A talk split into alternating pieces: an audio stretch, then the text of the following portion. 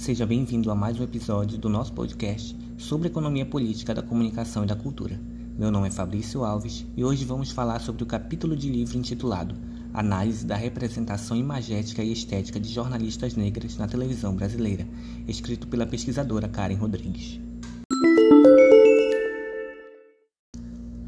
Karen Barbosa Santarém Rodrigues é mestranda pelo Programa de Pós-Graduação em Mídia e Cotidiano da Universidade Federal Fluminense e membro do Grupo de Pesquisa Economia Política da Comunicação e da Cultura, o IPCC, onde atua no projeto Concentração Midiática diante da democratização da comunicação e da diversidade cultural. Análise das estratégias dos grandes conglomerados. O capítulo Análise da representação imagética e estética de jornalistas negras na televisão brasileira foi publicado no e-book Nos Trilhos da Cultura e da Comunicação, organizado pela doutora Eula Dantas Taveira Cabral e publicado em 2022 pela Fundação Casa de Rui Barbosa. O artigo apresenta resultados de uma pesquisa desenvolvida por Karen Rodrigues no grupo EPCC. Karen integra a equipe de pesquisadores vinculados ao projeto Concentração Mediática diante da democratização da comunicação e da diversidade cultural, análise das estratégias dos grandes conglomerados, coordenado por Eula Cabral. Também estão representados neste capítulo dados da pesquisa realizada pela autora durante seu trabalho de conclusão do curso de jornalismo na Universidade Federal Fluminense. No texto, a autora buscou entender como são representadas imagética e esteticamente as jornalistas negras que atuam como âncoras apresentadoras e repórteres de televisão brasileira, um cenário marcado pela influência dos oligopólios midiáticos. As emissoras de televisão brasileiras buscam representar uma imagem uniformizada da sociedade por meio de seus produtos midiáticos, e por essa razão, as características estéticas da maioria dos telejornalistas estão em sintonia com essa ideia de representação, que valoriza corpos magros, brancos, cabelos lisos, entre outras características físicas consideradas adequadas ao padrão estético de uma cultura que privilegia a percepção visual como fonte de conhecimento.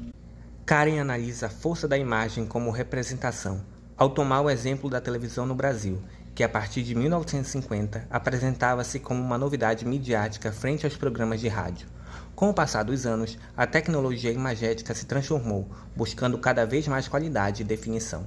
Por essa razão, o impacto visual exercido sobre o telespectador é maior, pois, de acordo com Rezende, a TV é um dispositivo óptico em que a tecnologia acentua, pautada nas transformações técnicas mais sofisticadas, as mudanças de tela, plana, LED, LCD, etc. A montagem acelerada com softwares de edição cada vez mais potentes, os efeitos especiais, entre outros. Cada emissora adere a um projeto discursivo que modela as formas de interação do público com o suporte, é o que afirma Canito ao defender que, abre aspas, a herança interativa e lúdica é uma das premissas da linguagem televisiva, da brincadeira entre o real e o fictício, passando pelo jogo, no qual o telespectador se enxerga naquilo que assiste na televisão. Fecha aspas. Com o surgimento das redes sociais, essa interação está mais forte, uma vez que os telespectadores passam a seguir profissionais que fazem televisão, sejam atores, diretores, produtores, cantores e até jornalistas a jornalista Aline Aguiar, apresentadora do Bom Dia Brasil e do MG1 da Globo Minas, que foi a segunda mulher a apresentar o Jornal Nacional no ano de 2019, no especial de 50 anos do telejornal, recebe diariamente em seu Instagram mensagens de jovens meninas negras que se dizem inspiradas pelo seu cabelo afro e por ser uma jornalista negra ocupando espaço no telejornalismo. A Aline ainda criou um destaque em sua conta pessoal da rede social para compartilhar as mensagens que recebe no chat do aplicativo das seguidoras sobre como ela as representa. Por essa razão, Karen afirma que a imagem dos âncoras, apresentadores e repórteres carregam simbolismos e representações de grupos sociais, criando um senso de representatividade entre o telespectador e o profissional. Karen cita ainda Joyce Bert. A escritora afirma que nos lugares de trabalho imagético, os negros são sistematicamente excluídos, dando a ideia de que não existem enquanto seres artísticos e, portanto, não são portadores de estética desejável ou ainda são colocados em número desproporcional em relação aos brancos e em lugares de pouca visibilidade. Há também a representação negativa e ou fortalecedora dos estereótipos já consolidados, como do homem negro perigoso, a mãe preta, a mulata fogosa, entre outros. Fecha aspas.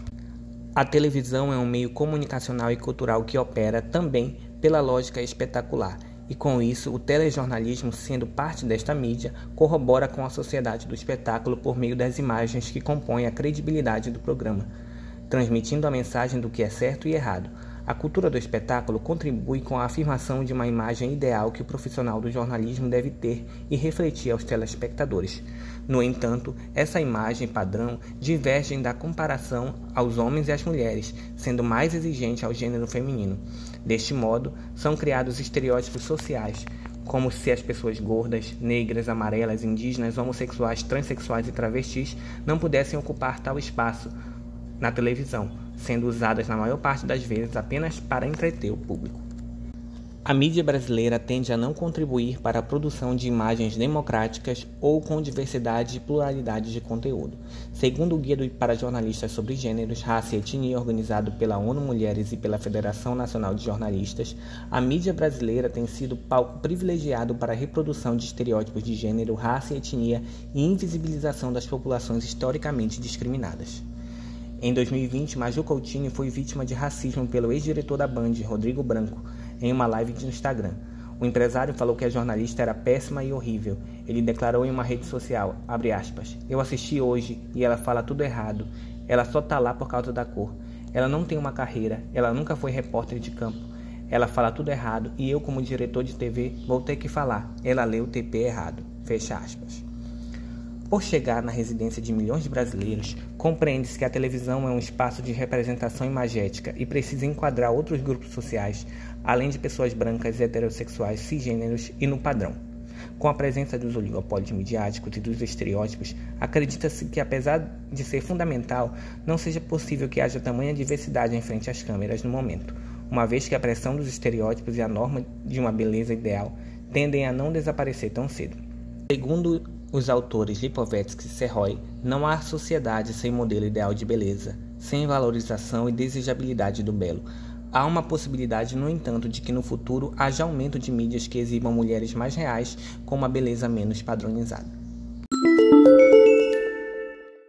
Então, ouvinte, este foi mais um episódio do nosso podcast sobre economia política da comunicação e da cultura.